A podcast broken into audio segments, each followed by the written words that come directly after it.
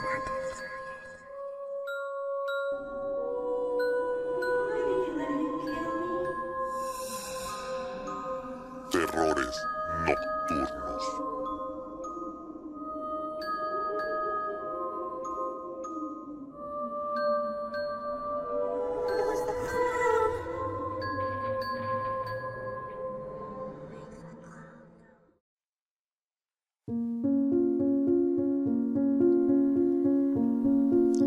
Hola estimados noctámbulos, es un gusto tenerlos de vuelta en un nuevo capítulo.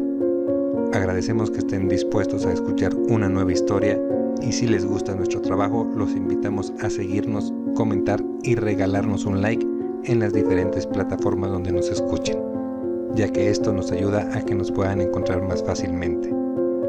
También pueden apoyarnos compartiéndolo con más gente para que esta comunidad siga creciendo y llegar a más personas que nos puedan compartir su historia.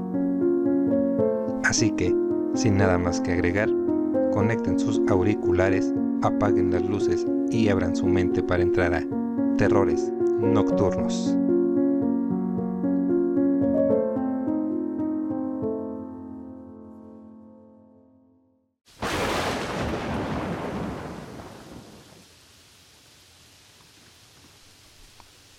Muy buenas noches a todos los escuchas de Terrores Nocturnos.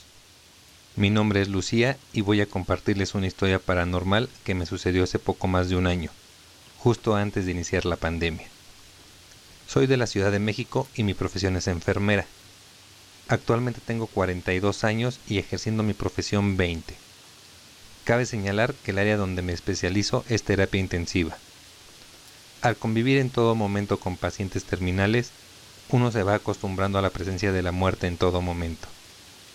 Al principio de mi carrera sufría mucho por ver a los pacientes que se debatían entre la vida y la muerte, principalmente a los más jóvenes, que tenían toda una vida por delante.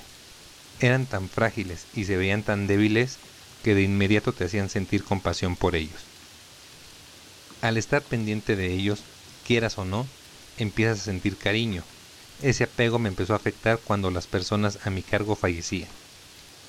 Es un trabajo complejo, y aunque muchas personas se pueden quejar del maltrato que podemos ofrecer o de la frialdad con la que manejamos las situaciones, estoy segura que muy pocos aguantarían vivir todo lo que nosotras pasamos en esta profesión y lo que estamos dispuestas a ver y hacer. Después de como el cuarto año de trabajar en un hospital del Instituto Mexicano del Seguro Social, estaba tan devastada emocionalmente que tuve que pedir ayuda psicológica. Todo empezó cuando ingresó al hospital Carla, una chica de 19 años con leucemia.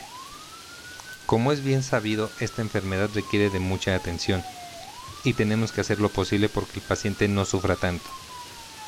Cuando Carla llegó al hospital ya estaba en un estado muy grave. Le costaba mucho respirar y tenía la fiebre en más de 40 grados. No tenía fuerzas para nada y tenía un sangrado constante de la nariz y de las encías. Tenía todo el cuerpo lleno de moretones y con pequeñas manchas rojas, muy normales de esta enfermedad. Pesaba a lo mucho 45 kilos, y por lo que nos comentaban sus familiares, en menos de dos meses había bajado más de 20 kilos. Desde que fue internada estuve al tanto de ella. Casi todo el tiempo se encontraba fatigada y yo trataba de animarla a comer. Si tenía algún tiempo libre iba a visitarla, y cuando terminaba mi turno trataba de estar con ella cuando no se encontraba algún familiar. Carla era una valiente. Aún y con todo lo que tenía, nunca perdía el ánimo. Siempre que se encontraba despierta, te recibía con una sonrisa, y decía que lo que estaba pasando solo era una prueba para hacerla más fuerte. Incluso animaba a sus padres. Les decía que no se preocuparan por ella, que mejor fueran pensando a dónde se iban a ir de viaje cuando ella estuviera dada de alta. En aquel tiempo yo todavía no tenía hijos y no pude evitar encariñarme de una persona como Carla. Por más que intentamos sacar adelante a Carla, en menos de un mes falleció. Fue un golpe tremendo para sus padres y para Enrique, su hermanito menor, de apenas seis años. Lo conocí el día que Carla murió.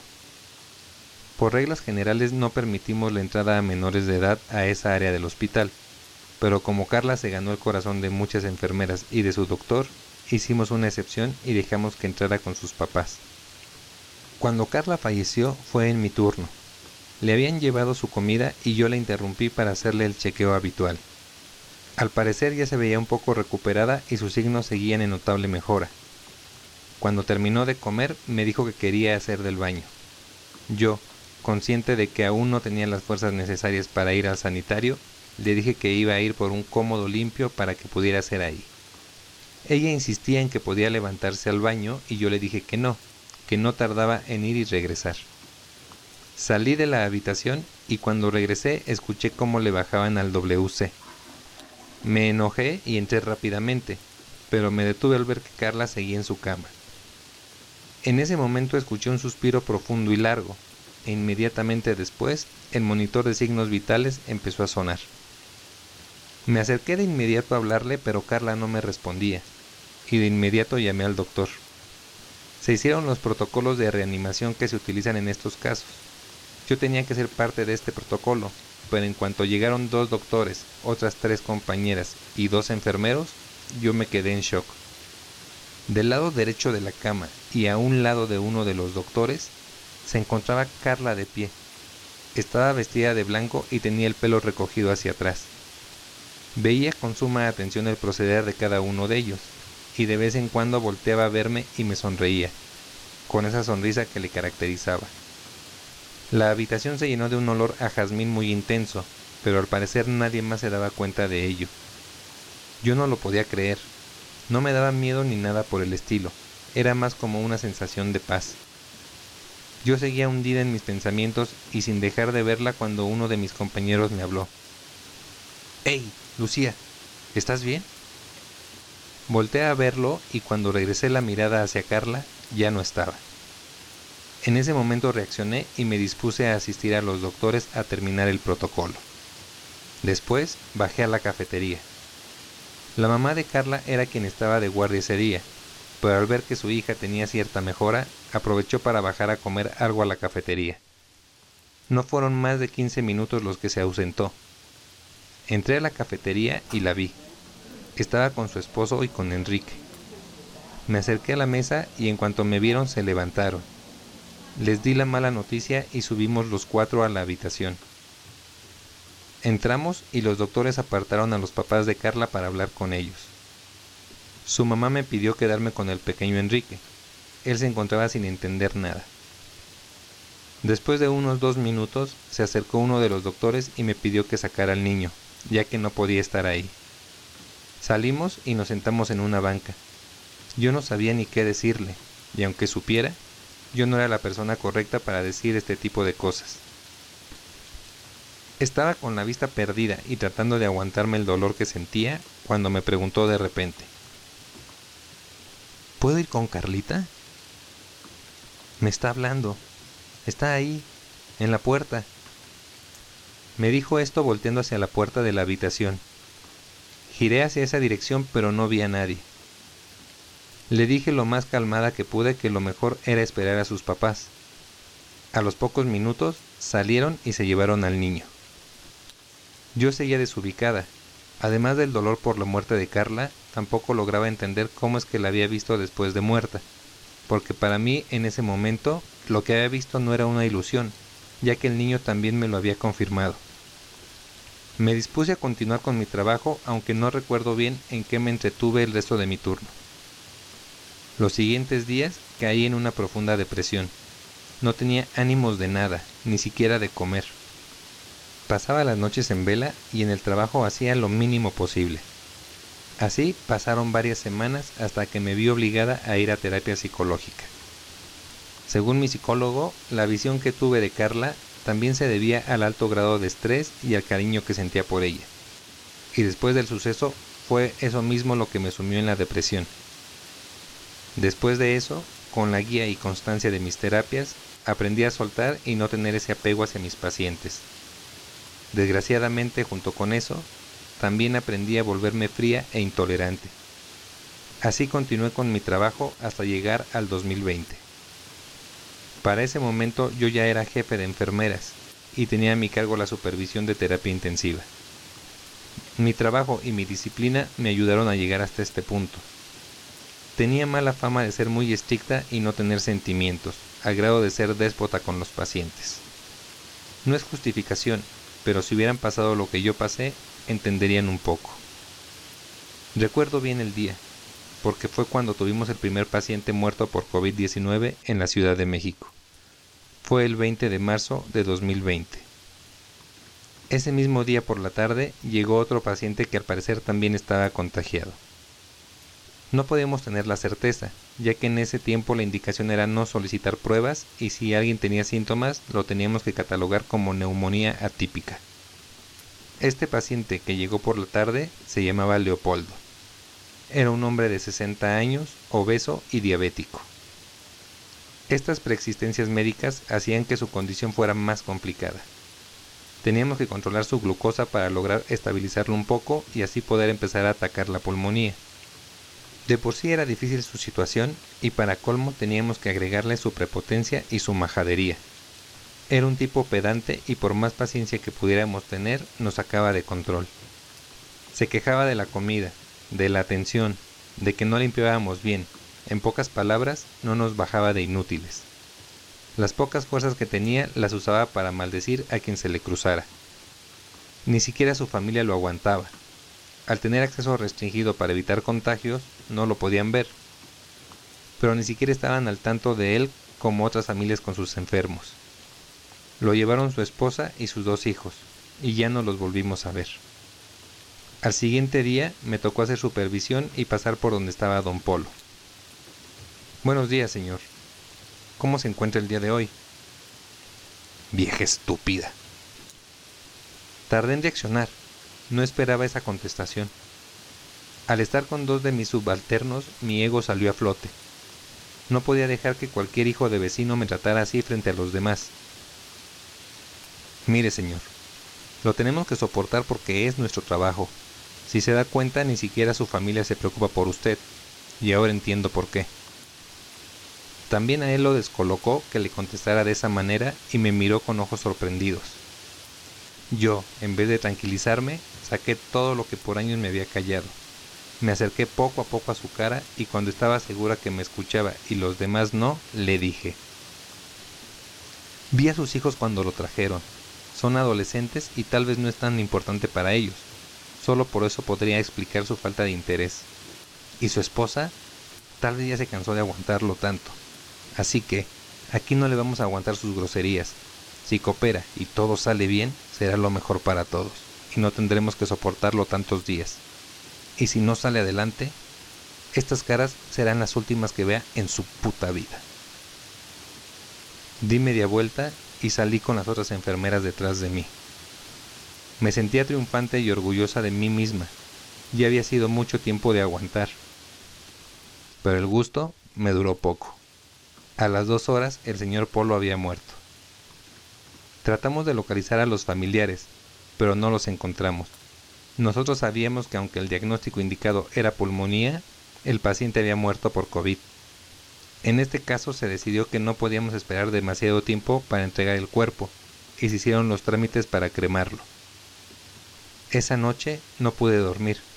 Me daba cuenta que había sido una estúpida al acercarme tanto a él. Podía estar contagiada yo también. Mi falta de control me había puesto en esta situación. No pensé en eso porque en ese tiempo ni siquiera sabíamos a lo que nos estábamos enfrentando. La angustia y la ansiedad en mí no paraban. Llegué a pensar que si estaba contagiada, bien merecido me lo tenía por tratar así a mis semejantes. Mi hija se encontraba dormida en la otra habitación y también me preocupaba contagiarla. Eran casi la una de la mañana y yo no podía conciliar el sueño. Salí a la cocina para tomar un vaso de agua cuando escuché esa voz clara y fuerte detrás de mí. ¡Maldita perra! La voz hizo que casi me cayera. Era la voz del señor Polo. Instintivamente abrí el cajón de los cubiertos y saqué un cuchillo. Le grité que se largara de mi casa. En ese momento vi como un vaso que tenía arriba de la barra salió volando estrellándose en la pared. La lámpara de la cocina se empezó a mover de un lado a otro y las puertas de la alacena se azotaban una tras otra. El miedo me invadió. Salí corriendo de la cocina como pude y fui directo al cuarto de mi hija. Ella al parecer no se había dado cuenta de nada. La desperté sacudiéndola no importándome asustarla. Yo estaba aún más asustada. Me preguntó qué pasaba y le dije que había escuchado ruidos afuera. No le comenté nada más. Afuera se escuchaban unos pasos en la sala. Cada vez se acercaban más a donde estábamos nosotras. De pronto, la puerta de la habitación se abrió azotándose en la pared. Gritamos del susto. Las cosas que estaban sobre el escritorio de mi hija salieron volando. Le dije a mi hija que agarrara unos zapatos. Cuando los tenía en la mano, le dije que teníamos que salir del departamento. La puse por delante para que ella saliera corriendo y yo cubrirla. Contamos. Una, dos, tres. Salimos corriendo del cuarto. Dimos vuelta a la derecha en el pasillo para salir directo a la puerta del departamento. Mientras corría, estiré el brazo para tomar mi cartera y mi celular de un pequeño taburete que estaba en el pasillo. Justo en el momento que retomé la carrera, sentí un tirón del cabello que me hizo gritar de dolor. En un instante vi cómo mis pies se levantaban por los aires mientras caía de espaldas al suelo. Al escucharme gritar, mi hija volteó. Le grité que saliera. Abrió la puerta y salió del departamento. Volteó a verme nuevamente desde el pasillo del edificio, justo en el momento en que la puerta se cerraba azotándose. La luz de la cocina empezó a oscilar de energía, mientras escuchaban esos pasos que ya había escuchado anteriormente. Traté de levantarme mientras me explotaba la cabeza de dolor. No sé bien cómo explicarlo, pero de pronto las fuerzas se me fueron. Me sentía agotada y apenas me pude levantar. Ya me encontraba de pie y estaba dispuesta a salir cuando un florero salió directo hacia mi cara. El golpe me dio de lleno en la nariz, la cual empezó a sangrar. Ya no tenía salida alguna. El miedo a morir pasó por mi mente. Me agaché de nuevo y me puse en posición fetal, gritando y pidiéndole perdón a don Polo por todo lo que le dije. En verdad me sentía arrepentida y se lo hice saber. Empecé a llorar y le pedí a Dios que me sacara de ahí. Mi terror llegó a tal grado que acabé por orinarme encima. Los pasos seguían avanzando hacia mí acompañados de una risa diabólica. Me encogí esperando lo peor. Pasó toda mi vida en un segundo. Sentía que estaba a punto de morir. En eso escuché la voz de mi hija. Mamá. Mamá. Levanté la vista y vi a mi hija en la puerta con Joel, el vecino. Joel entró por mí y me sacó cargando. En ese momento ya no se escuchaban ni los pasos ni la risa. Salimos del departamento cerrando la puerta detrás de nosotros. Joel nos pasó a su departamento y cuando me ayudó a sentarme en el sillón, mi hija vio hacia mis piernas y me preguntó qué había pasado. Yo me llené de vergüenza y le dije que me había orinado. No, mamá, eso es sangre. Vi mi pierna derecha y en efecto, estaba llena de sangre. Sobre la pijama traía una bata que me había puesto cuando salí por el vaso de agua. No me había dado cuenta que dentro de la bolsa de la bata traía el cuchillo que tomé de la cocina. Seguramente cuando me caí sobre la bolsa de la bata me enterré el cuchillo en la parte trasera del muslo. Hasta ese instante no me dolía, supongo que por la adrenalina del momento. De inmediato Joel le llamó a su mamá. Salió de su cuarto, se acercó y me preguntó cómo me encontraba. Vio el cuchillo enterrado y me dijo que no me preocupara, que todo iba a estar bien. Me preguntó si yo podía curarme la herida o si necesitaba que me llevaran a alguna clínica. Volté a ver el cuchillo y vi que se había introducido hasta la mitad. Le dije que no había problema, yo me podía curar. Se levantó y me dijo que iba a prepararme un té para tranquilizarme, mientras le pedí a Joel que fuera a preparar el baño para poderme limpiar. No preguntó qué había pasado ni por qué se encontraba su vecina con un cuchillo enterrado en su sala. Maru, la mamá de Joel, era una señora que yo siempre criticaba y no la bajaba de mugrosa y fodonga, además de chismosa. Ahora su actitud me callaba la boca. Era la segunda vez en la noche que mi manera de ser y de pensar me daban un revés en plena cara.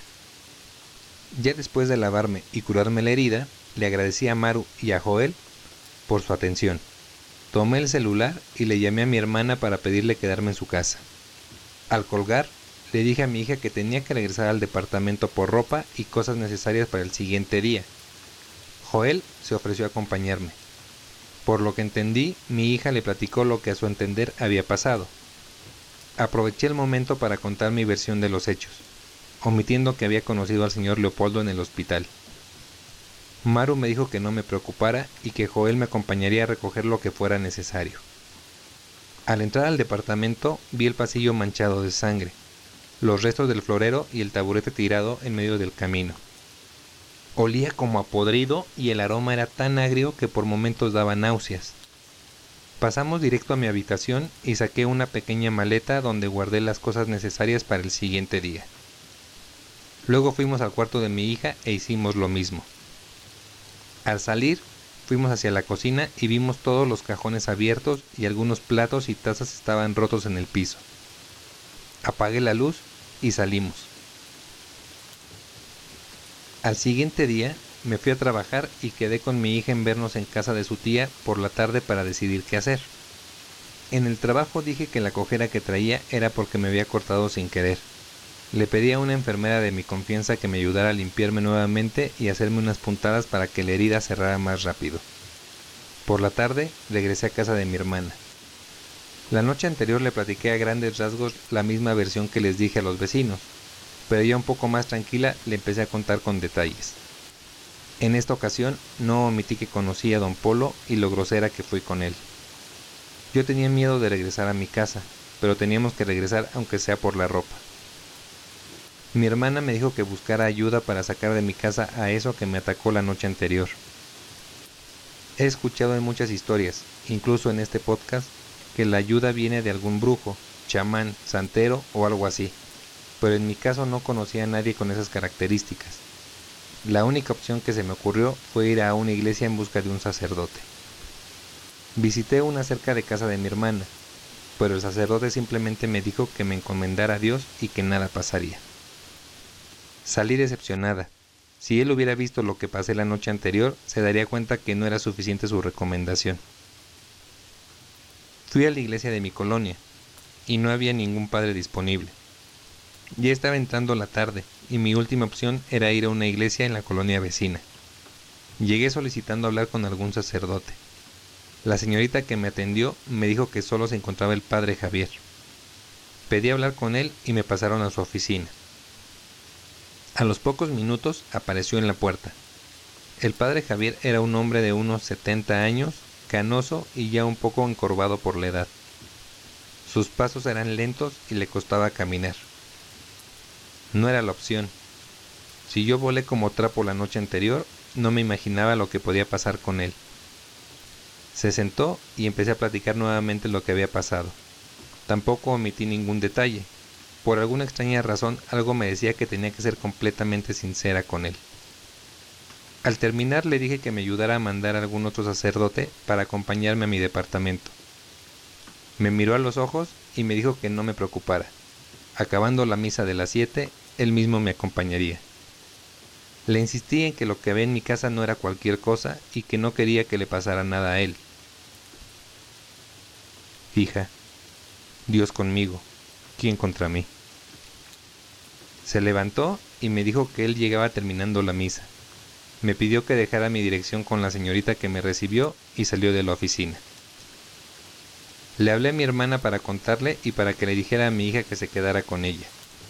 Al terminar, yo regresaría para dormir ahí de nuevo.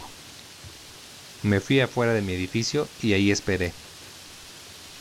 El padre llegó a las 8.15. Traía un maletín y lo acompañaba otro padre mucho más joven. Nos saludamos y subimos al departamento. Abrí la puerta y el olor a podrido inundaba todo el departamento. La sangre ya seca se veía como una mancha negra en el pasillo. El padre Javier me pidió abrir las ventanas para ventilar el departamento. Así lo hice y el otro padre me ayudó. Después de que el olor empezó a desaparecer, el padre nos pidió cerrar las ventanas y las cortinas. Encendió incienso como el que ocupan en las misas y lo colocó en las esquinas de la sala. Sacó un crucifijo de su maletín junto con una Biblia, un frasco de agua bendita y un cirio. Me dijo que apagara las luces encendió el cirio y empezó a rezar. Conforme el padre Javier hacía las oraciones necesarias, empezó a echar agua bendita por todos lados. De repente empezaron a azotarse de nuevo los cajones de la cocina. Las sillas del comedor se empezaron a mover. El padre en ese momento nos dijo que pasara lo que pasara, no nos moviéramos, que rezáramos con mucha fe un Padre nuestro y le pidiéramos al Maestro Jesús que nos diera fuerza y fortaleza para ayudar a las almas que estuvieran ahí a trascender con amor. Se escuchaba un gruñido horrible por toda la sala y se escuchaban golpes en el pasillo. El padre Javier seguía recitando apasionadamente y rociando el agua bendita. Era increíble con qué habilidad hacía todo. Caminaba rápidamente de un lado a otro con un temple impresionante. Sus 70 años habían desaparecido y parecía un joven de 30. Todo esto duró entre 15 y 20 minutos. Cuando el padre terminó, me pidió que encendiera las luces. Todo había terminado. El olor a podrido ya no existía. En su lugar apareció un olor a incienso mezclado con un olor dulce. Después de recoger todo salimos del departamento. El padre Javier me dijo que me fuera a descansar y que lo buscara al siguiente día por la tarde. Así lo hice y llegué a su parroquia como a eso de las cinco. En esta ocasión no me recibió en su oficina. Me llevó adentro de la iglesia vacía y después de preguntarme cómo me sentía y cómo había descansado, me dijo, En efecto, hija, traías colgado un espíritu. Al describirlo, me detalló la viva imagen de don Polo. Ayer que viniste a buscarme, lo traías contigo. Lo que hice fue darle luz para que pudiera trascender. Era un alma complicada y no tuvo una vida fácil. A comparación de otros que no se pueden ir por el apego, lo que lo detenía a él era el odio, no solo a ti, sino también a su familia. Nadie lo pudo entender y solo lo juzgaban, pero él tampoco abrió su corazón con nadie. Gracias a Dios nuestro Señor, ya se encuentra descansando. Pero hija, tú eres un alma buena y no debes dejarte llevar solo por tu ego y tu carácter. Te lo digo porque además de ese espíritu, también venía otro que te cuidaba de él, una muchachita rubia de unos 20 años y con una sonrisa encantadora. En ese momento no pude contener las lágrimas y empecé a llorar. Hacía mucho tiempo que no me venía a la mente Carlita, pero estoy completamente segura de que era ella. Esas pláticas con el padre Javier fueron recurrentes, vía telefónica debido a la pandemia, pero fue el ángel que me rescató y me recordó que todo se basa en el amor y más en el servicio de enfermera que yo presto a mis semejantes. Ahora, a poco más de un año de aquel incidente, me doy cuenta que era necesario que lo viviera, porque eso me ayudó a salvar miles de vidas en esta pandemia y a ayudar a bien morir a aquellos a los que ya les había llegado su momento de partir.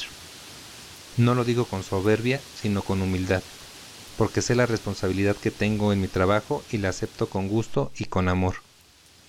También estoy más consciente que nunca que existe el más allá, que hay espíritus malos que tienen una vibración baja, pero también hay seres buenos que nos siguen cuidando después de que mueren.